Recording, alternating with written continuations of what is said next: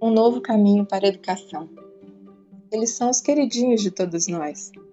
Quem, depois de conhecer tudo que a tecnologia nos oferece, consegue estar ausente das redes sociais, se consegue sacar imediatamente seu smartphone, tão logo perceba um sinal sonoro de vibração. É preciso conciliar todo esse interesse com a prática educacional, já que a cultura digital proporciona infindáveis fontes de pesquisa e conhecimento.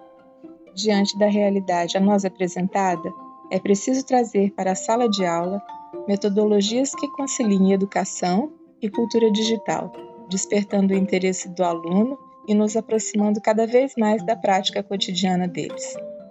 O professor, como norteador do conhecimento, se torna peça-chave dessa mediação.